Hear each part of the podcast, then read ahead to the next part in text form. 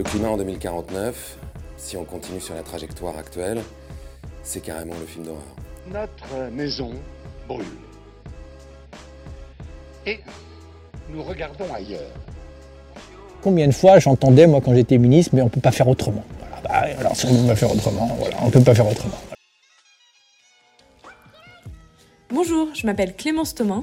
Bonjour, je m'appelle Louis Pelé. Et bienvenue sur Enfin, le podcast qui décrypte la transition écologique des acteurs qui font l'économie. Chaque épisode est l'occasion de découvrir des hommes et des femmes qui agissent au sein de leur entreprise pour tendre vers la neutralité carbone.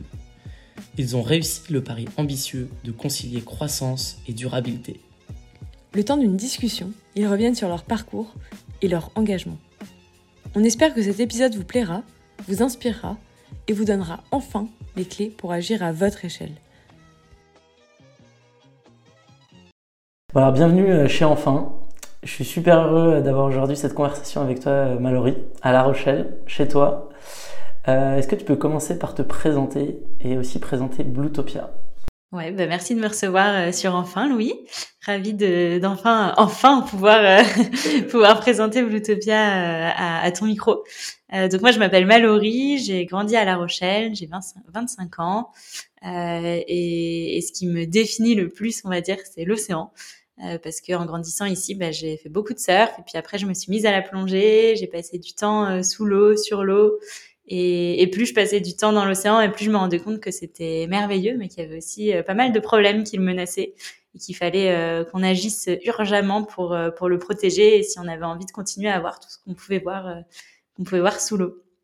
et c'est pour ça qu'avec Julien, mon compagnon, on a créé Bluetopia il y a trois ans maintenant, en 2018. Bluetopia, c'est une association qui est basée à La Rochelle et qui encourage les citoyens et les citoyennes à agir pour préserver l'océan. Et, et Bluetopia, vous, vous faites quoi? J'ai vu que vous faites une newsletter, vous faites des reportages. Est-ce que tu peux nous dire un peu plus? Ouais, alors chez Bluetopia, on lance des campagnes d'action mmh. euh, thématiques. Donc la première campagne d'action, c'était euh, sur les solutions à la pollution plastique dans l'océan et qui était basée autour d'une série documentaire qui s'appelle L'autre confort en quatre épisodes euh, qui euh, montre les solutions justement à la pollution plastique dans l'océan pour encourager euh, chacun et chacune d'entre nous à, à agir et, et, à passer à l'action sur ce sujet-là. Et autour du documentaire, on a plein d'autres activités, notamment des programmes pédagogiques dans les écoles, dans des lycées, dans des universités ou des écoles de commerce, d'ingénieurs, peu importe, euh, pour partager tout ce qu'on a appris en, en, tournant le documentaire et ce qu'on qu'on peut y voir et, et, faciliter un peu le passage à l'action aussi de, de, tout le monde. Et justement, j'ai vu qu'il y avait euh, donc quatre piliers, donc euh, collecter, revaloriser, réduire et éduquer. Est-ce que tu peux revenir un peu rapidement sur chacun de ces quatre piliers? Ouais, alors la série documentaire, on a décidé de la faire en quatre épisodes, qui sont donc les quatre piliers que, que tu as cités, et qui suivent un peu notre cheminement, euh, notre réflexion sur la pollution plastique et, et ses solutions. Parce qu'en fait, quand on se rend compte qu'il y a du plastique un peu partout autour de nous, on n'a qu'une envie, c'est le collecter. Euh, quand, quand, on va plonger, qu'on voit du plastique, évidemment, on le récupère. Quand on va surfer que sur la plage, euh, on en voit, euh, on le prend avec nous. Et puis, en fait, une fois qu'on l'a collecté, on se rend compte qu'il faut bien en faire quelque chose, que si on le remet dans une poubelle, il y a de grandes chances qu'il finisse au même endroit quelques semaines, voire quelques mois plus tard. Euh, et donc, revaloriser. C'est le deuxième pilier. Euh, revaloriser tous ces tous ces déchets qu'on a pu collecter pour en faire quelque chose et idéalement quelque chose de durable parce que si on en refait des, des objets à usage unique en fait c'est un cercle sans fin euh, et, et on sortira pas euh, du problème. Et puis euh, quand on a revalorisé en fait on se rend compte que ça prend beaucoup de temps beaucoup d'énergie que ça coûte cher que ça émet aussi des émissions de gaz à effet de serre et que finalement c'est pas euh, la, la, solution idéale pour résoudre la pollution plastique et qu'il faut plutôt réduire à la source et fermer le robinet, éviter d'envoyer euh, du, plastique dans l'océan pour euh, ne pas avoir à, gérer tous ces problèmes-là derrière. Donc c'est le troisième pilier, réduire. Et puis le tout dernier, c'est éduquer. Parce qu'une fois qu'on a compris tout ça, toutes les solutions qui existaient pour réduire la pollution plastique dans, l'océan, il faut bien transmettre les messages et, partager au plus grand nombre. Ok, justement les, petits messages qu'il faut, euh, qu'il faut essayer de véhiculer. Euh, ça peut être quoi pour les, petites mesures ou les, même les grandes mesures euh, pour euh, des, en tant qu'occidentaux qu'on pourrait faire pour réduire notre impact sur l'océan? Bah écoute, sur la sur la pollution plastique, il y a, y a énormément de choses qu'on peut faire. C'est plein de petits gestes au quotidien. Essayer d'acheter en vrac, donc réduire au maximum les emballages alimentaires, notamment. On a la chance en France d'avoir des magasins vrac un peu partout si on habite dans des villes. Aller acheter ses fruits et légumes au marché et puis prendre ses propres sacs, ça coûte pas forcément plus cher que d'utiliser tous les sacs à usage unique qu'on pourrait nous donner. et puis voilà, plein de petits gestes. Essayer de voir là où on fait le plus de déchets et du coup réduire petit à petit euh, comme ça sans essayer d'être à zéro déchet du jour au lendemain. C'est un objectif vers lequel on tend, mais, mais clairement, euh, c'est encore impossible aujourd'hui de d'être 100% euh, plastique free, donc sans, sans plastique chez soi. Euh, et puis peut-être euh, un, une autre chose qu'on peut faire et qui est, qui est un peu moins euh, partagée, c'est de réduire sa consommation de poissons, parce qu'en fait, un des déchets plastiques qu'on retrouve beaucoup dans l'océan, c'est les filets de pêche. Et on n'y pense pas souvent. On pense souvent à la petite paille en plastique dans son verre quand on va boire un cocktail, mais en fait, il y a aussi tous ces filets de pêche qui sont abandonnés, perdus en mer, parce que notre demande en poisson augmente de, jour en jour et, et, que les pêcheurs peuvent pas tout gérer et qu'ensuite on sait pas forcément revaloriser les filets derrière. Donc euh, c'est vrai que c'est une chose qu'on voit de plus en plus aujourd'hui, euh, donc les personnes qui, évitent la, viande. Euh, et donc là, ce que tu nous dis, c'est euh, il faut aller un peu plus loin que la viande et il faut arrêter le, poisson. je crois même c'est peut-être le prochain sujet de votre de votre reportage. Donc est-ce que tu peux nous en dire un, un peu plus sans trop spoiler le prochain reportage? Ouais, mais tu l'as dit tout à l'heure, la pollution plastique, c'est un des problèmes qui menace l'océan, mais il y en a plein d'autres et finalement, c'est peut-être pas le plus important. Mhm. Euh, il y a notamment le, le, dérèglement climatique dont on parle de plus en plus et dont vous avez déjà beaucoup parlé dans le podcast. Euh, en fait, euh, avec tout ce qu'on fait dans notre quotidien, toute notre consommation, on impacte l'océan, notamment en émettant des, des, émissions de gaz à effet de serre. Euh, puisque l'océan en absorbe 30% et que à force d'en absorber, il s'acidifie et, tout ça, ça a un impact sur sa biodiversité. Euh, et, du coup, il a de plus en plus de mal à, absorber nos émissions de gaz à effet de serre parce qu'on en émet beaucoup trop.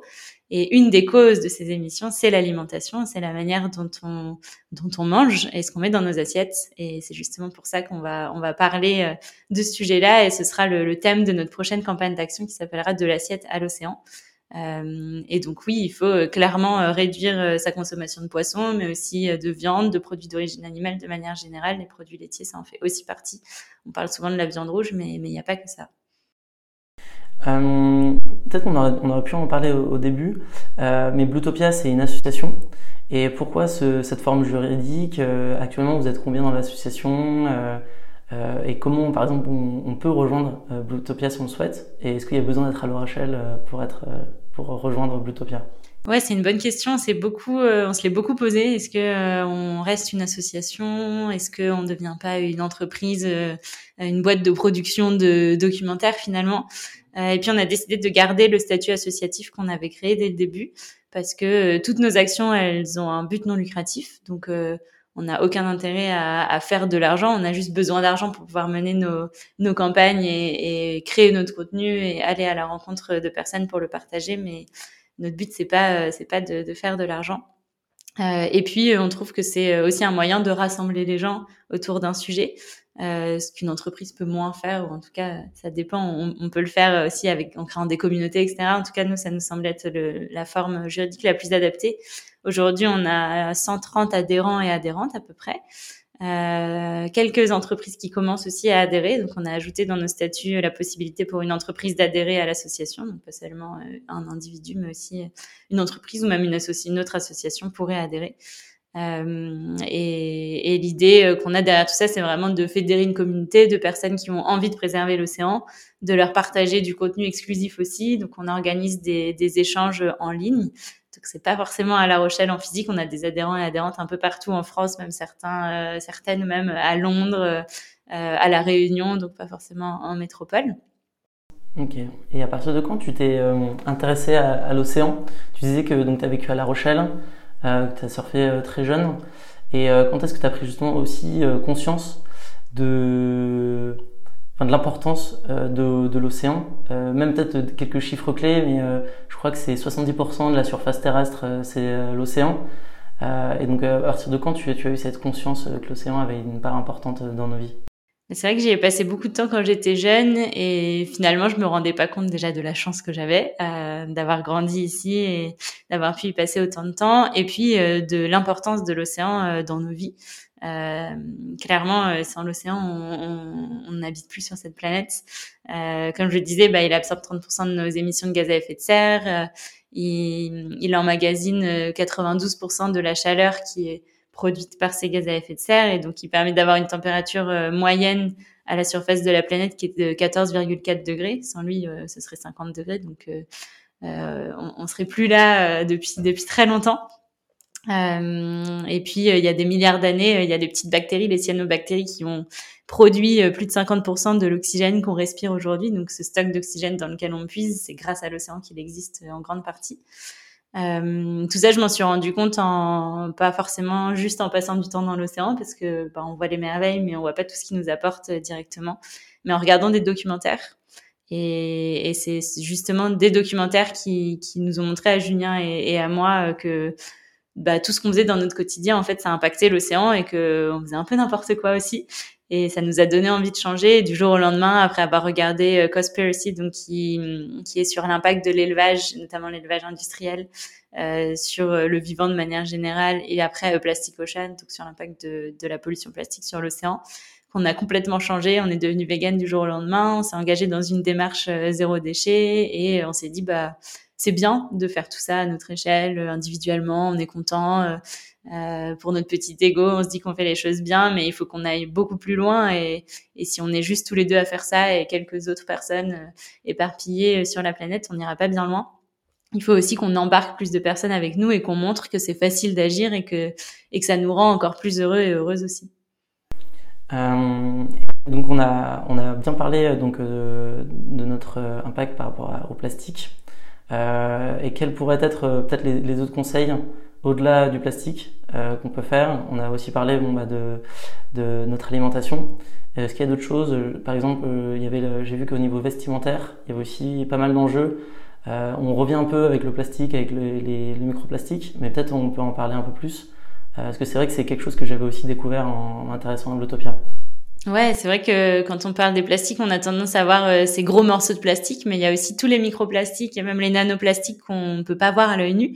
Euh, et dans nos vêtements euh, qui ont des fibres synthétiques pour une grande partie.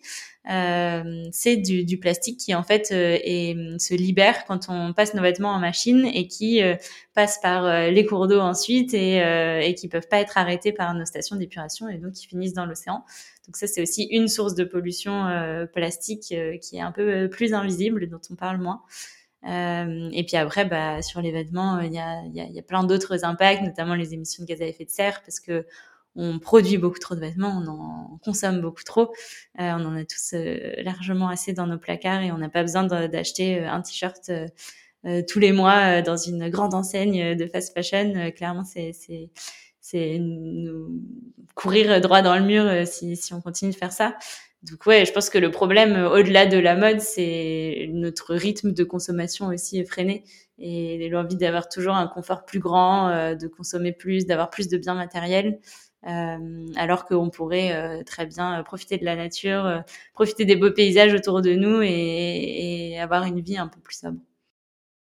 À partir du moment où on a peut-être acheté déjà des vêtements avec des microplastiques, euh, J'ai vu qu'il y avait une initiative, enfin un produit qui s'appelait euh, Guppy Friend Bag. Est-ce que tu peux nous en dire un peu plus euh, De la manière, je connaissais pas ça, et donc euh, ça, m'a pas mal intéressé. Donc j'aimerais bien que, que tu nous en parles un peu. Ouais, bah, je viens juste d'étendre ma machine et de sortir mon Guppy Friend Bag de la machine. Donc c'est un, un, sac qui euh, permet de mettre bah, tous les vêtements euh, qui ont des fibres synthétiques à l'intérieur et qui évite que les fibres synthétiques euh, se détachent, enfin elles se détachent bien du vêtement, mais en tout cas qu'elles partent dans les tuyaux euh, de la machine à laver et qu'elles finissent ensuite dans l'océan. Donc ça permet de les récupérer à temps avant euh, qu'elles qu'elles qu'elles finissent dans l'océan. Donc c'est une solution, on va dire, d'urgence euh, et qui, qui, est utile maintenant parce qu'on a encore tous des, des, vêtements en fibres synthétiques. Euh, c'est pas la meilleure solution dans le sens où l'idéal ce serait d'avoir que des vêtements en fibres naturelles et, et du coup de plus du tout euh, produire ce plastique et de plus en utiliser et en porter sur nous. Euh, mais, mais oui, c'est une bonne solution en tout cas pour pour l'instant pour pouvoir limiter les dégâts. Et, et d'ici quelques années le, gouvernement va faire voter une, une, réglementation qui obligera toutes les, tous les fabricants de machines à laver à installer un filtre sur les machines à laver donc euh, d'ici quelques années, euh, quand on achètera une machine à laver neuve, il y aura déjà un filtre intégré, on n'aura plus, besoin, plus besoin du, du Guppy Ok, un peu dommage pour eux, mais... tant mieux, c'est le but. Euh, tant, mieux, tant mieux pour l'océan. Exactement. Il y avait une initiative, enfin on revient un peu sur nos pattes sur le, le revaloriser, sur les cadres de photos. vous avez, c'était au début d'année, je crois. Euh, où vous avez fait des, des cadres photos euh, avec du plastique recyclé. Et c'était en France. Donc, euh, avec quelle industrie, quelle entreprise vous avez pu, vous avez pu faire ça? Ouais, alors au mois d'avril, on a lancé une campagne de financement participatif et ça s'appelait le cadre photo qui ne sauvera pas l'océan. Euh, pour revenir sur le sur le nom de cette campagne, c'est qu'on en avait un peu marre d'entendre le papier toilette qui va protéger la forêt amazonienne, le euh, la brosse à dents qui va sauver les baleines. Euh, clairement, c'est pas avec un produit qu'on va qu'on va sauver euh, euh, qu'on va sauver ce qu'on est en train de détruire. Mais nous, on avait envie quand même de d'avoir ce, ce, produit, donc ce cadre photo en plastique recyclé à l'intérieur duquel il y a une photo d'océan. L'idée, c'était d'apporter un petit bout d'océan chez les gens pour les émerveiller, leur montrer que c'est incroyable, que c'est beau et qu'il faut le protéger. Euh, et puis, euh, on voulait pas le faire avec euh, du bois, même si c'était issu de forêts durablement gérées. On ne sait pas trop comment ça se passe, ou encore moins en plastique vierge. Et, et, et, ça faisait quelques années qu'on connaissait Jim et Marius, les fondateurs du Pavé. Donc, c'est une, une, entreprise qui est basée à Aubervilliers maintenant et qui récupère des déchets plastiques français, principalement du PEHD, donc un certain type de plastique, pour en faire des plaques d'éco-construction, donc de différentes tailles, de différentes épaisseurs. Euh, et après, avec ça, on peut en faire un peu tout ce qu'on veut. On peut le travailler comme du bois. Donc, on en fait euh, des revêtements de barres, de sol. Euh, là, ils sont en train de travailler sur des chaises pour les gradins des JO 2024. donc, on peut on peut faire plein de choses. Et, et, nous, on nous demandait de plus en plus de vendre nos photos, les photos qu'on avait prises pendant le tournage de notre série documentaire en Asie du Sud-Est notamment. Euh, parce que les gens les trouvaient, euh, les trouvaient belles et avaient envie de les avoir chez, chez eux. Et, et, on s'est dit bon bah pourquoi pas euh, imaginer ensemble ce cadre photo, sauf que le pavé n'avait jamais fait ça. Et du coup on a dû trouver un encadreur sur mesure, donc qui s'appelle Popframe, euh, avec Guillaume qui est le, le fondateur de, de Popframe. Et, et, en tous les trois ces trois entités, on a réussi à, à créer un, un, cadre qui tient la route, qui est très beau et, et qui en plus, même s'il il va pas sauver l'océan, bah, il évite que 800 grammes de plastique euh, de s'y retrouve et puis ça limite le transport parce que c'est fait 100% euh, en France et même en région parisienne. Tu parlais des, photos que vous avez prises en Asie du Sud-Est. Comment s'est organisé euh, ce reportage? Enfin, Il, s'est imposé à vous quand vous y êtes allé? Ou vous aviez déjà tout prévu avant de partir? Comment, ça s'est fait? On avait prévu une grande partie. donc quand on a créé Bluetopia, on l'a créé pour ce, documentaire-là. On avait regardé les, deux documentaires dont je t'ai parlé. Tout à l'heure. Et puis, on s'est dit, mais c'est incroyable les documentaires, à quel point ça peut faire changer quelqu'un et prendre conscience euh, de, ce qui se passe.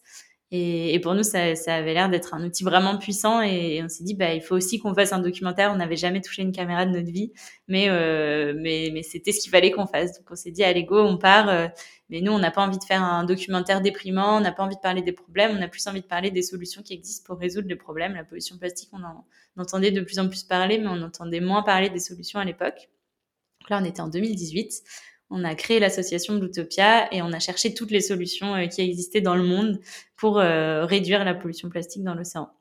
Et on s'est retrouvé avec une base de données de, je pense, 300, 400 euh, initiatives un peu partout dans le monde, mais on avait quand même focalisé sur l'Asie du Sud-Est et, l'Australie parce qu'on savait qu'on n'allait pas pouvoir faire un tour du monde. On avait sept mois, donc il fallait aussi limiter les déplacements. Euh, et on a choisi les pays dans lesquels on est allé en fonction du nombre de solutions qu'il qui y avait là-bas et aussi de l'image qu'ils avaient dans les médias, notamment parce que euh, on parle tout le temps de l'Asie du Sud-Est comme les plus gros pollueurs, mais euh, on oublie que nous aussi on fait partie euh, du problème et on avait un peu envie de montrer l'autre côté de, des choses et montrer que eux aussi ils agissent, qu'ils ont plein de solutions et peut-être qu'ils agissent même plus que nous parce que le problème est sous leurs yeux et qu'ils peuvent pas faire autrement. Il y a notamment en Asie du Sud-Est, c'est la, la, montée des mers qui, qui, va poser des, des, gros problèmes, par exemple au Bangladesh, en Indonésie. Euh, est-ce que ça, on, sait vers où on va euh, par rapport à ce, sujet? On sait vers où on va, je sais pas à quelle vitesse, un peu comme le montrent les rapports du GIEC, il y, a, y, a, plein de scénarios différents en fonction de ce qu'on met en place ou pas. Mais c'est sûr qu'on va pas forcément dans le bon sens et que l'élévation du niveau de la mer, c'est inévitable. Alors à quel point, on ne sait pas encore. Mais, euh, mais par exemple, en Indonésie, euh, Jakarta, la capitale, euh, est en train d'être de plus en plus sous l'eau et, et, le gouvernement réfléchit à, à changer la capitale de ville parce que bah, bientôt, il y aura plus de Jakarta sur la carte. Et les populations que vous avez rencontrées sur place, comment elles réagissent par rapport à ça? Parce que comme tu le disais, on a la plus grande responsabilité. Enfin, les Occidentaux, c'est nous qui avons initié ce, enfin, ce modèle économique euh, très énergivore avec beaucoup d'énergie fossile. Et euh, c'était quoi les, réactions que, que, tu avais là-bas? Je pense que c'est un peu ambivalent, mais oui, la plupart ils se rendent bien compte que hum, sont pointés du doigt, mais qu'ils ne sont pas les seuls responsables, même s'ils sont responsables d'une partie du problème, euh, c'est clairement pas les seuls responsables. Et, beaucoup nous ont dit, bah oui, mais en fait nous on utilise certains produits parce que c'est des entreprises occidentales qui sont venues s'implanter ici, qui ont répliqué leur modèle occidental dans des pays où euh, on n'était pas prêt et où on n'a pas mis en place des infrastructures assez euh, importantes pour pouvoir gérer tout ce que ça impliquait derrière, bah, notamment sur le plastique parce que c'est de ça dont on parlait le plus. Euh, on n'a pas mis en place de système de gestion des déchets, de collecte même des déchets et ensuite de revalorisation. Et puis, à l'époque, on en envoyait beaucoup euh, donc il n'y a pas seulement les plastiques que eux produisaient sur place, mais il y a aussi tous ceux que nos pays occidentaux euh, leur envoyaient et qui venaient s'accumuler avec tous les plastiques qu'il y avait déjà là-bas sur place.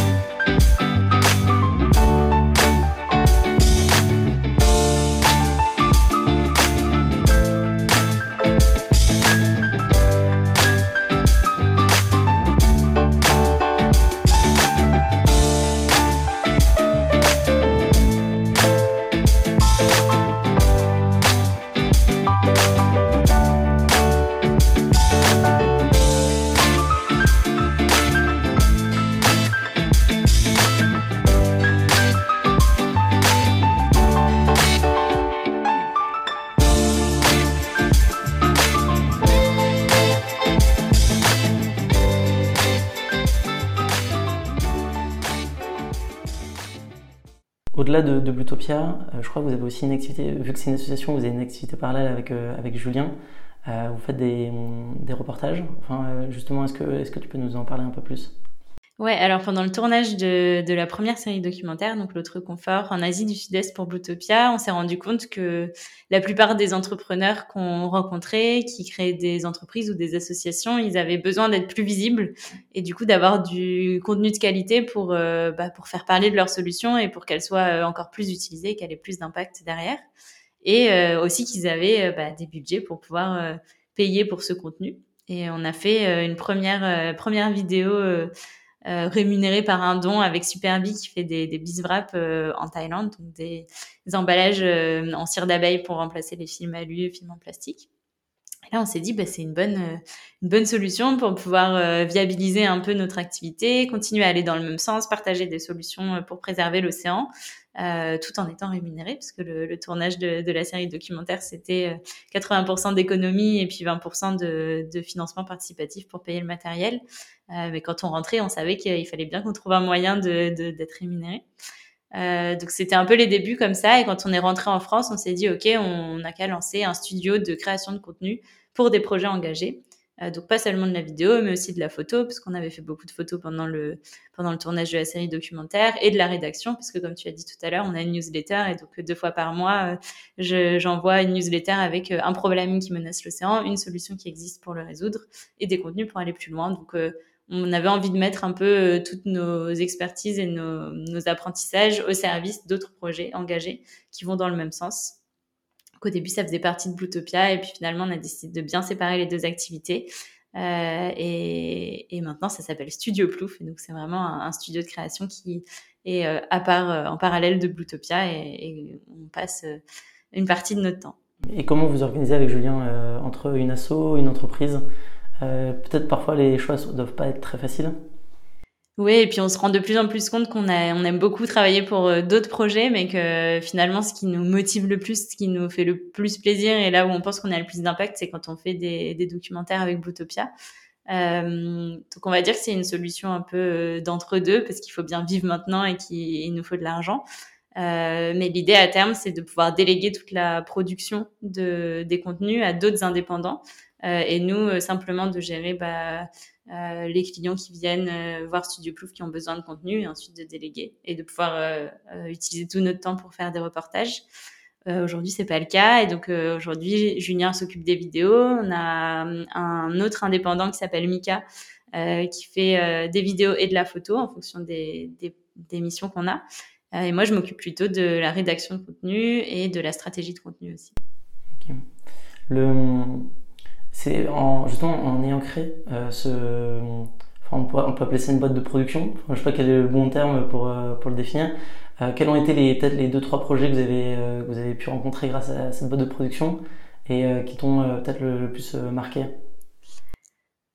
Ah, c'est une question difficile. Euh, je vais réfléchir en même temps. Mais là, un des derniers projets euh, sur lesquels euh, Julien a, a travaillé et qu'il a adoré, c'est Phoenix Expedition. Mhm. Euh, Phoenix Expedition, c'est euh, un équipage de quatre personnes qui part faire une transatlantique d'ici quelques mois à la rencontre d'initiatives qui agissent pour restaurer les écosystèmes marins, donc les mangroves, les coraux, les forêts sous-marines de kelp, et montrer que, bah, en fait, on peut euh, restaurer ce qu'on a un peu détruit et la biodiversité peut revenir si on met en place les bonnes actions. Euh, et il a fait un tournage euh, à Brest sur un voilier, donc donc c'était plutôt sympa comme comme lieu de, de travail. Euh, au tout début, on a, on a beaucoup travaillé avec l'Amazona aussi, qui a été un des tout premiers partenaires de Bluetopia pour le, le, tournage de la première série documentaire, qui a été pionnière euh, en, en, France sur les cosmétiques zéro déchet euh, et, et, tous les accessoires pour la salle de bain euh, zéro déchet. Euh, ça fait dix ans, plus de dix ans que l'entreprise existe, donc, euh, clairement ils étaient dans les premiers à faire ça et, et ils sont arrivés peut-être même un peu trop tôt. Euh, voilà, c'est ce genre de projet-là, autant des associations comme Phoenix Expédition ou des, associations qui, agissent pour de l'énergie citoyenne participative, par exemple en Vendée ou à côté de euh, de Nantes, euh, et puis euh, des entreprises, des entreprises engagées qui lancent des produits qui vont nous permettre de, de limiter notre impact sur, sur l'océan, sur le vivant. Donc là, vous êtes en pleine organisation pour votre prochain reportage. Euh, donc là, c'est vos principaux challenges, c'est quoi? C'est de trouver des financements. Euh, J'imagine bon, les sujets ne manquent pas. Euh, donc c'est quoi vos, prochains, vos prochaines étapes? Ouais, alors là, on est en plein dans la recherche de financement. Clairement, pour une asso, c'est ce qui prend le plus de temps. Euh, et c'est dommage parce que on n'a qu'une envie, c'est euh, bah, mener nos actions et avoir plus d'impact. Mais en fait, on passe une très grande partie de notre temps à chercher les financements pour pouvoir le faire.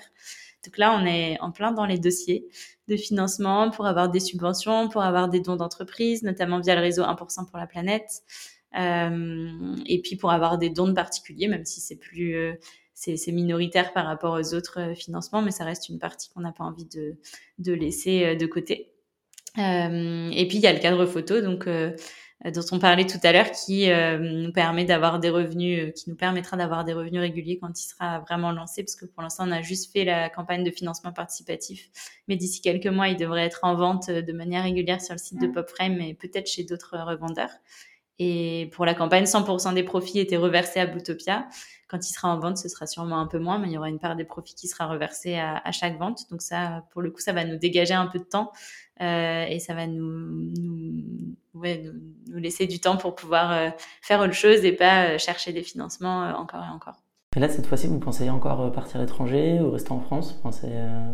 On reste en France, en France métropolitaine même. Euh, D'une part parce qu'on a décidé d'arrêter de, de, prendre l'avion après avoir fait le, le premier documentaire, on a, on a pas mal pris l'avion, même si à chaque fois qu'on pouvait l'éviter, ben, on prenait des bus et on restait sur Terre.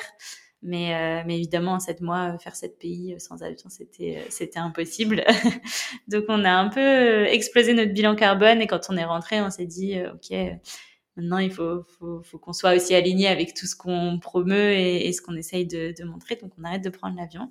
Et puis, en plus de, de ça, on se rend compte que quand on parle de ce qui se passe très loin, euh, les gens s'identifient pas forcément. En plus, c'était en anglais euh, pour la plupart des mmh. interviews. Donc, euh, même si nous, notre génération, on parle plutôt bien anglais, celle de nos parents, c'est c'est pas du tout le cas. Et moi, je sais que ma mère, elle regarde les, les, les documentaires parce que c'est nous qui l'avons fait, voilà.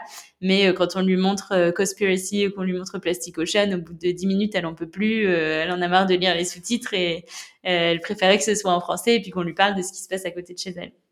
Et donc, euh, on est persuadé que ça aura encore plus d'impact de montrer ce qui se passe euh, sur l'île de Ré, euh, sur la côte atlantique, en Méditerranée, que de montrer ce qui se passe en Asie du Sud-Est ou en Australie.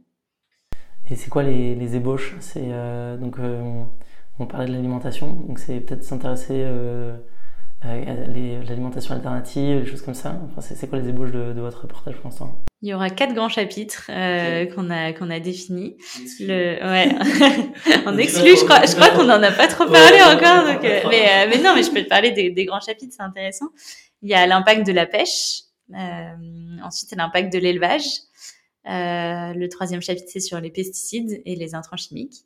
Et le dernier chapitre, c'est sur le transport de marchandises, donc maritime surtout, euh, versus euh, versus le végétalisme. Donc on va dire est-ce qu'il vaut mieux euh, privilégier des ingrédients végétaux mais qui viennent de l'autre bout du monde Comme le soja, je crois. Comme par exemple voilà manger du tofu pour le coup le soja il vient plutôt d'Europe celui qu'on mange mais comme la banane imaginons. ou alors un steak mais qui vient du producteur à côté de chez soi. Mm-hmm. Et un peu comparer ces impacts-là parce que souvent euh, on a tendance à croire que le transport, ça fait tout, et c'est une très grosse partie de l'empreinte carbone et écologique d'un aliment ou d'un produit de manière générale, alors qu'en fait, c'est souvent une partie infime euh, et qu'il faut regarder euh, tout ce qu'il y a autour et avant, au niveau de la production notamment. C'est là qu'on a le plus d'impact. Et justement, pour revenir sur le premier thème, celui de la pêche, la France, on a quand même enfin, je crois, la deuxième zone économique exclusive mondiale. Euh, et nous, par rapport à la pêche, on, on, comparé à d'autres à nations, on, se situe où? Est-ce qu'on fait trop de surpêche? Est-ce que l'Europe protège suffisamment euh, les zones de pêche? Ou euh, par rapport à ça, on est un peu à, la traîne Bon, on est à la traîne, mais comme comme beaucoup de pays, je pense, la surpêche, c'est un peu partout hein, maintenant. Mm-hmm. C'est inévitable. Il y a, on demande tellement de, de poissons en tant que consommateur et consommatrice que derrière, bah, ils sont obligés de suivre. Et puis en plus les gouvernements subventionnent euh, des pratiques de pêche qui sont clairement pas vertueuses.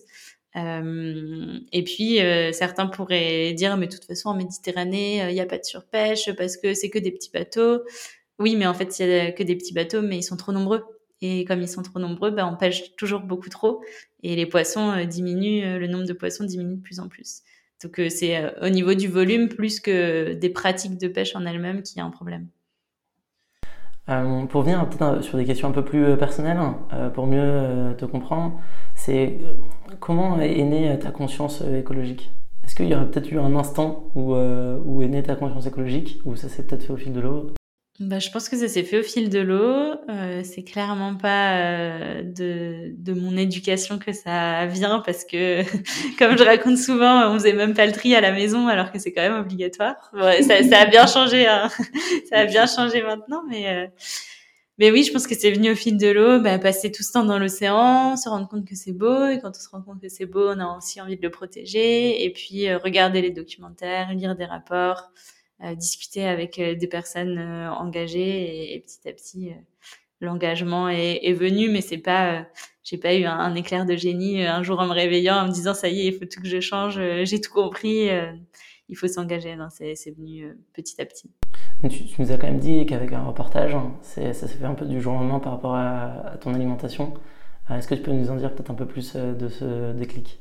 Ouais, alors euh, c'était une période où on habitait à Rome. À l'époque, j'étais en échange universitaire euh, bah, avec euh, avec le SCP, école qu'on a faite ensemble. j'étais en, échange à la Louis en Erasmus. J'avais pas beaucoup de cours et donc beaucoup de temps à côté. J'étais en même temps freelance pour Make Sense, là où j'avais fait mon stage, donc je continue à travailler un peu, mais il me restait du temps et donc bah, je m'étais dit j'ai envie de mieux comprendre mon impact euh, sur euh, sur la planète sur laquelle on vit et, je regardais de plus en plus de documentaires, je lisais de plus en plus de rapports et il y a ces deux documentaires là, A Plastic Ocean donc sur le, sur les plastiques où euh, où je me suis rendu compte que en fait on achetait énormément de choses emballées dans des plastiques à usage unique qu'on n'utilisait plus au bout de quelques minutes et puis l'autre documentaire c'était Conspiracy sur l'impact de l'élevage euh, sur la planète. Et, euh, et en fait, euh, avec Julien, on les a regardés ensemble et on s'est dit, on fait n'importe quoi. on est en train de détruire ce qu'on aime le plus au monde, qui est l'océan. et, et on peut changer ça facilement, en fait c'est pas comme si ça, allait prendre des années à changer, que c'était compliqué, que c'était pas accessible euh, végétaliser son assiette. Alors nous, on a été un peu radicaux pour le coup parce qu'on est devenu vegan du jour au lendemain et petit à petit, on s'est dit ok, bah alors on finit ça, mais ça c'est pas vegan, donc on pourra pas le racheter. Euh, mais mais c'était simple et ça coûte pas forcément plus cher, ça coûte même moins cher parce que quand t'achètes plus de viande, que t'achètes plus de poisson, que t'achètes plus de produits laitiers et d'œufs et d'œufs, bah ta note elle s'allège quand même euh, assez rapidement. Euh, donc voilà, ouais, on s'est dit, il faut, qu'on change. Euh, nous, les documentaires, ça nous a vraiment euh, fait un, petit déclic. Mais je pense que c'était aussi parce qu'avant, on passait du temps dans l'océan et que, c'était ça qui nous, donnait envie d'agir aussi. C'est pas seulement un documentaire, parce que s'il y avait eu que ça, peut-être que ça aurait pas eu le même effet derrière. Et qu'est-ce qui t'a poussé à entreprendre? Avec cette conscience écologique Qu'est-ce qui a fait que tu as préféré entreprendre plutôt que par exemple bah, rejoindre le pavé ou une entreprise qui peut-être euh, pouvait euh, répondre à cette conscience écologique bah pareil, ça s'est fait de manière naturelle. on avait vu des documentaires, on s'est dit il faut qu'on fasse un documentaire. Et pour nous, c'était pas forcément de l'entrepreneuriat, c'était juste on a ce projet-là pendant sept mois, on va créer une asso parce que c'est plus simple, parce qu'il faut qu'on récupère des dons, notamment via le financement participatif. mais on n'avait pas une vision long terme en se disant cette asso dans trois ans, elle continuera de faire des documentaires. Non, c'était vraiment ce petit projet. Euh, partir, euh, bah, même rien que pour nous personnellement, aller mieux comprendre le problème là où on, on dit qu'il est le plus important voir ce qui se passe pour le pour le résoudre, ce qui est mis en place. Euh, et donc on a tout filmé, on a fait le documentaire. Et quand on est rentré, c'est là qu'on s'est dit bon bah c'était bien sympa ce documentaire, mais en fait il faut pas qu'on s'arrête là parce que ça suffira pas. Et il faut qu'on aille plus loin et qu'on continue de parler d'autres sujets aussi qui, qui touchent l'océan et qui ont probablement un impact bien plus important. Euh, et donc on a continué comme ça, mais en fait on s'est pas dit euh, ok on entreprend, euh, on lance un projet et ça va être toute notre vie pour les 10, 15, 20 prochaines années. Et c'est quoi tes, petits secrets pour réussir? Parce que là quand même vous avez, enfin je vois Blutopia ça grossit de plus en plus, vous avez plein de projets. je vois qu'aussi vous faites plein de, vous projetez énormément votre votre reportage. Donc c'est quoi les, les, petits secrets pour pour réussir comme Blutopia? Les petits secrets. Alors, euh, je pense que déjà, il faut remettre les choses à sa place, c'est qu'on a été ultra privilégiés dans le sens où quand on a créé l'assaut, euh, on... moi j'étais encore étudiante, Julien il, était euh, instructeur de plongée euh, déjà retraité puisque du coup il a laissé son, son travail d'instructeur de plongée pour lancer l'Utopia, mais on avait nos parents derrière et on savait que si ça marchait pas, si on avait plus d'argent, si à la fin du tournage, il nous manquait quelques euros, et ben on, on, avait du monde derrière nous et que c'était pas grave et qu'on serait pas à la rue. Donc je pense qu'il faut quand même euh, préciser ça. Et ensuite, au-delà de ça, bah, euh, la détermination et le, le sentiment d'urgence aussi, parce que on se dit que si on ne le fait pas maintenant, euh, euh qui le fera à notre place Et pour nous, c'est ce qui nous semble bon aujourd'hui et juste, et, et donc euh, on, on, continue à le faire. Et la dernière chose, c'est d'avoir pris du recul, surtout ces derniers mois, sur euh, euh, l'impact aussi qu'on a et se dire que bah, si euh, on travaille pas pendant deux jours, le monde va pas s'arrêter de tourner et que c'est pas grave si on n'avance pas aussi vite qu'on l'espérait.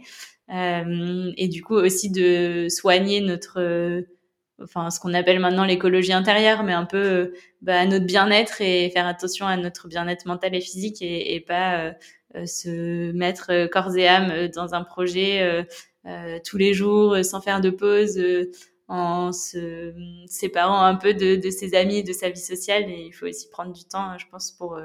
ça vaut d'ailleurs pour n'importe qui qui va entreprendre, hein, prendre du temps pour soi et, et ouais, se rendre compte que c'est pas grave si pendant quelques jours euh, on est en pause, euh, il va pas se passer grand chose, euh, la Terre continuera de tourner. Et pour ce bien-être intérieur, c'est quoi tes, conseils au quotidien? Bah, il y a ce qu'on fait au quotidien. Donc moi, par exemple, on en parlait tout à l'heure, mais j'ai une petite routine matinale que j'aime bien et qui me permet de bien démarrer les journées. C'est de me lever, de faire ma méditation, de faire un peu de yoga, euh, de prendre le temps pour boire une tisane et ensuite de me mettre au travail et de pas me plonger directement sur mon ordi, sur les réseaux sociaux. Euh, faire du surf quand il y a des vagues, être dehors, euh, être dans la nature, euh, ça aussi c'est quelque chose qui nous ressource et honnêtement ça fait partie de notre équilibre et si on n'a pas ça, on n'est pas aussi heureux et épanoui que quand on l'a. Euh, et puis euh, bah là, on commence euh, enfin depuis quelques mois à prendre des week-ends, à revoir des amis, revoir du monde et avoir une, vie sociale à peu près dynamique. et ça aussi, c'est important parce que c'est pas juste faire son petit yoga et sa méditation dans son coin, c'est pas continuer à voir du monde, pas se détacher de, de, tout ce qui se passe à côté. et bientôt, on arrivera à prendre des vacances, je pense. tu, tu rêvais de, de faire quoi quand tu étais jeune? Alors, ça n'a rien à voir. Je rêvais d'élever des moutons et d'être institutrice. Ouais, bah... voilà, je disais que je, je serais à mi-temps institutrice dans une école et que j'élèverais des moutons à la montagne. Bah Aujourd'hui, tu éduques vachement avec tes documentaires, donc finalement, ça, ça complète un peu une partie de ton, ton rêve de, de, de, jeune fille. C'est vrai. Et, euh, et aujourd'hui, les, les peut-être les entrepreneurs qui t'inspirent ou qui que ou peut-être ça, ça, vaut le coup d'aller les voir euh, pour euh, euh, pour justement cette, euh, pour essayer de changer nos habitudes, euh, changer notre, notre regard sur le monde Ouais, ben, je pense que une des entreprises qui m'inspire le plus, c'est Opal.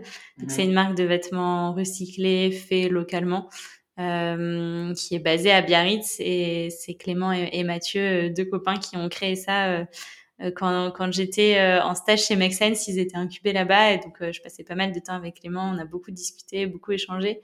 Euh, et c'est une entreprise qui est belle dans le sens où pour le coup, eux, ils ont réussi à avoir un super équilibre euh, vie personnelle, vie professionnelle, même si évidemment tout, tout peut être un peu un peu mixé, mais euh, ils sont à Biarritz, ils arrivent à faire du surf, euh, ils ont une politique euh, d'entreprise libérée, chacun peut aller travailler quand il veut, tant que les choses sont faites bah, ils sont ils sont ok avec ça ils ont ils ont des salariés ils sont une dizaine maintenant et, chacun peut s'organiser un peu comme il veut.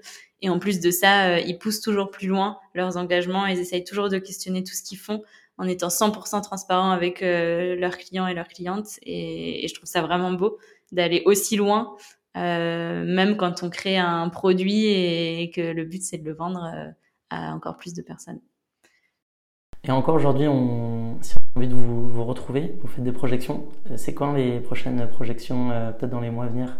Alors, on a fait la dernière à La Rochelle cette semaine. On en a fait beaucoup pendant l'été et, au début du mois de septembre, on a décidé de, lâcher un peu du lest sur les projections. Mais euh, en revanche, n'importe qui peut se dire, bah, il n'y a pas de projection dans ma ville. Moi, j'ai envie d'en organiser une.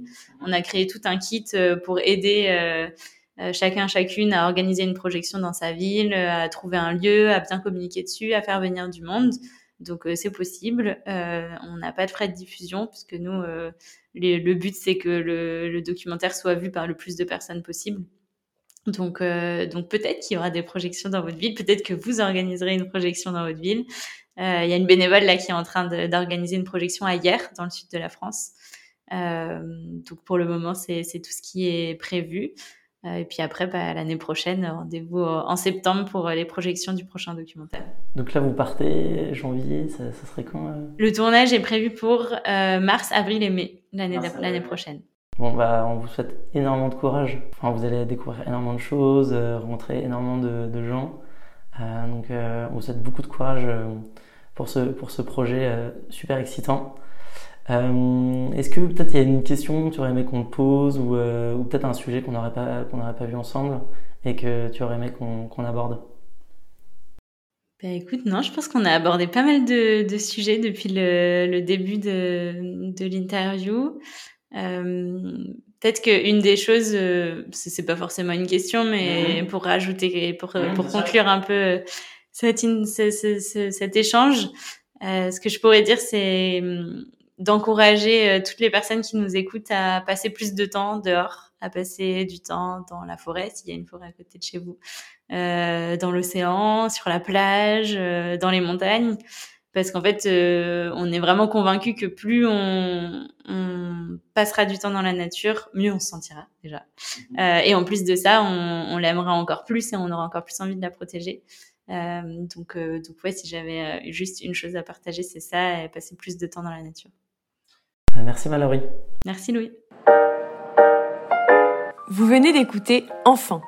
On espère que cet épisode vous a plu, inspiré et surtout donné enfin envie de vous engager. Si c'est le cas, on compte sur vous pour le partager, laisser un commentaire et mettre la note de 5 étoiles. Si vous souhaitez être le prochain invité du podcast ou simplement nous faire part de vos retours, n'hésitez pas à nous contacter via notre page Instagram Enfin ou à l'adresse enfinpodcast@gmail.com. À bientôt.